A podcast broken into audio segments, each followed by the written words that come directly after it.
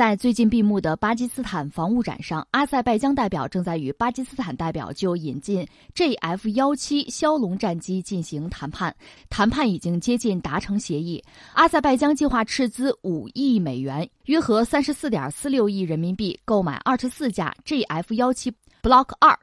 代表指出，目前出口战机的程序性问题都已经得到了解决。巴基斯坦方面也按照阿塞拜疆的要求，对 JF 幺七 Block 二型战机进行了相应的测试。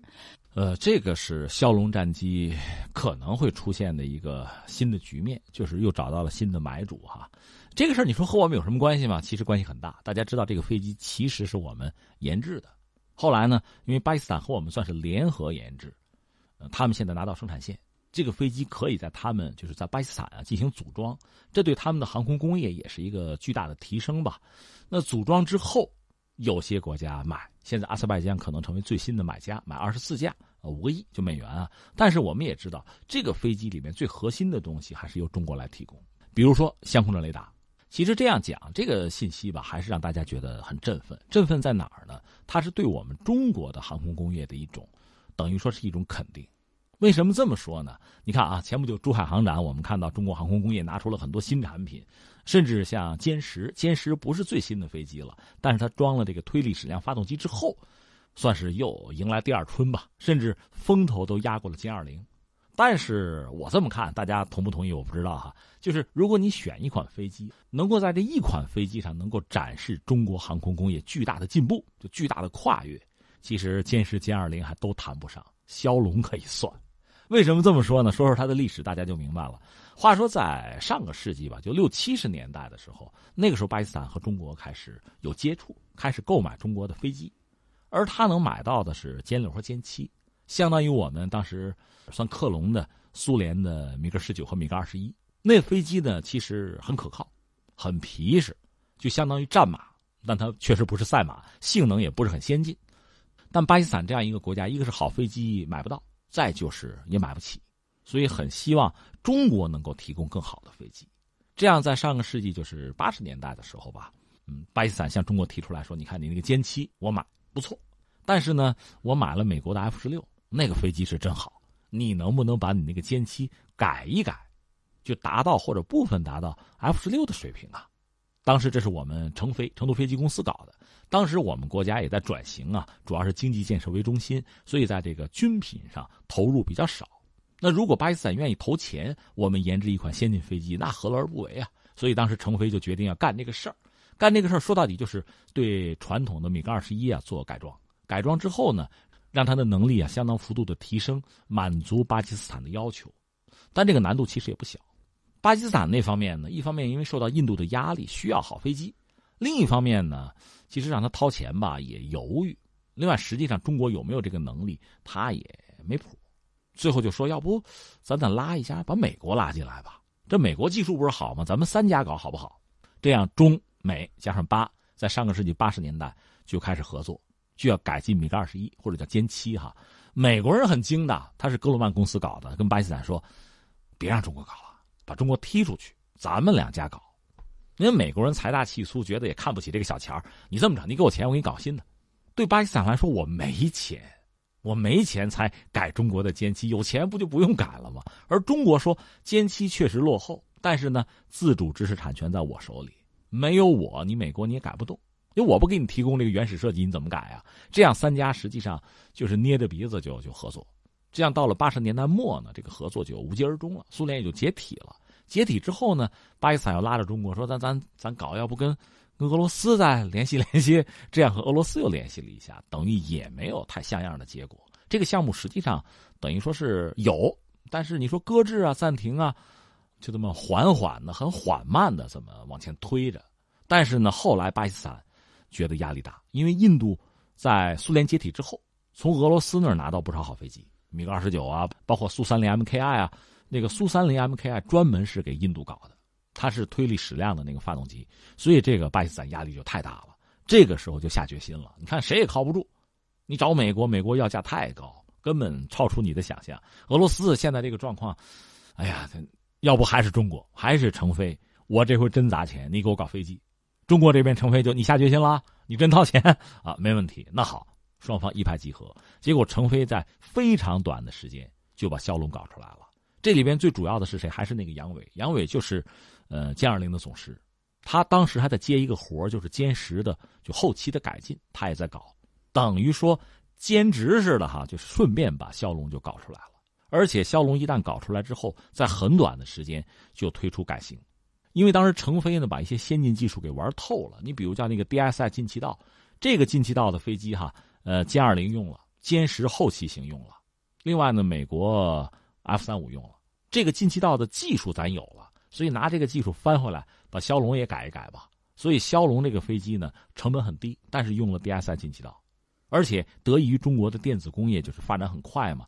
你愿意不愿意？可以装有源相控阵雷达，而且你要愿意电传操作也可以。你要是没钱，咱就用普通的机械操作，你挑。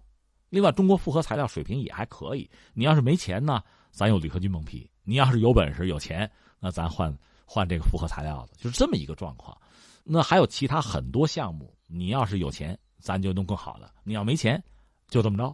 而且呢，给巴基斯坦可以提供就是组装线，核心的东西在中国可以，比如雷达直接给你，你就组装。这实际上让巴基斯坦就是航空工业有一个提升，另外就业也解决一部分。所以枭龙本身呢，真是代表了中国从传统的歼七，就是米格二十一，一下子跨越到二十一世纪的一种低成本战斗机。这个整个的跨越显示了我们航空工业的强大，这个倒确实是很有意思。你说单有个歼二零，这是我们确实很强大，但是这么一款飞机从最早的歼七把它玩到现在，这显示出我们的另一种能力，这确实也很让人骄傲。但是呢，但是这个飞机卖不动，除了巴基斯坦要以外，其他很多国家对这个飞机感兴趣，但是由于这样那样的原因吧，都搞不成。你比如最典型的是阿根廷，当时他那个克里斯蒂娜总统。那个美女总统到中国来，甚至想引进生产线等等，但到最后还是放弃了。说到底，没钱。那么有一些国家多多少少买了一点你比如像孟加拉什么的，买了一点几架而已。这个其实没法形成战斗力。但是你买多了，他确实没有钱。你说搞生产线吧，其实谁都知道那个好，但是因为没有钱，别的还是免谈。但是呢，确实像枭龙这个飞机，满足了很多国家。用不多的钱可以装备比较现代化飞机的这么一个需求。另外，最近有一个报道说是伊朗，伊朗也对这个飞机有兴趣，而且呢，现在因为是巴基斯坦，他在这儿卖哈推销，中国等于说是就躲在幕后了，我们提供一些模块啊，提供一些这个子系统就够了。巴基斯坦他来卖，这意味着其实就是像他的一些盟友，你说阿塞拜疆，阿塞拜疆和巴基斯坦关系很好，巴基斯坦是最早承认。阿塞拜疆的国家之一，而且呢，双方的军事合作早就有。巴基斯坦本身虽然说技术也不发达啊，经济也落后，但他也能搞一点东西，比如说初级教练机什么的，那些东西阿塞拜疆也有，也买了。所以这单生意做成的可能性非常大。那么，如果阿塞拜疆拿到这个飞机，意味着什么呢？这个飞机可以挂载全套的中国生产的机载设备，包括武器。那么，阿塞拜疆对中国的就是武器系统啊，这个需求等于说这个桥就搭上了。其实大家要注意，就是说买飞机什么什么，这绝不简单，仅仅是一件武器，它背后是一个系统，甚至是你整个就航空工业啊、防务工业是整个这个东西，它是一个大生态。所以一旦他买了，那意味着在这些领域就和我们就建立了某种联系，这才是最让人感兴趣的。据韩国政府多名消息人士六号向媒体透露，韩美正展开最后协调，预定将明年进行的关键决断联合演习以联合指挥所演习的方式进行，并且暂停耀英联合军演。据韩联社报道，消息人士表示，耀英是动用实际兵力和装备的野外机动演习，明年美军并没有参演计划，因此该演习自然被叫停。据了解。美国为了营造与朝鲜对话氛围，推动无核化谈判，已经表明了明年初不参加机动演习的立场。消息人士表示，美国非常关注为朝美关系取得进展创造条件。韩联社表示，明年四月耀英演习暂停，但是同期的韩军将如期进行单独演习，参与演习的战斗力或将会有所调整。这个事情吧，我总觉得是两可之间，就是有可能实现，有可能实现不了。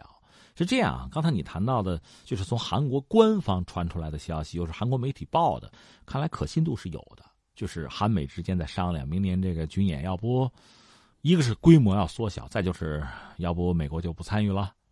如果这个真做到的话，它意味着什么呢？一个呢，其实这也算遂了特朗普的心愿。特朗普早就讲说：“哎呀，这个军演本身又是劳神费力，花很多钱，没什么实际的意义，停了算了。”不单是美国和韩国之间的军演，在很多领域，就是美国人不愿意再多花钱，或者说你花。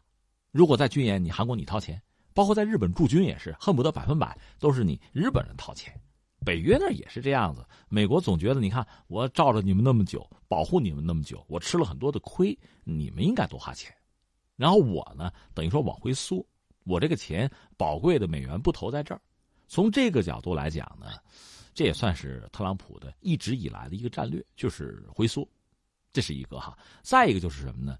有一个说法，原来说的是今年年内特朗普是不是和金正恩再见一面？现在看来不太可能了。应该是在明年，争取年初吧。现在美国方面放出这个话，这意味着什么呢？就双方的接触啊、交往啊、沟通还是相对比较顺畅，是有这样的一个状态。而且最近，一个是美国对朝鲜的压力，嗯，因为美国现在这手头事儿挺多啊，所以对朝鲜的压力似乎不是那么重。而朝鲜方面从媒体上对美国的指责似乎也停息了，就消停了。这么一个状况下，那你说你一定要在军演在渲染这个？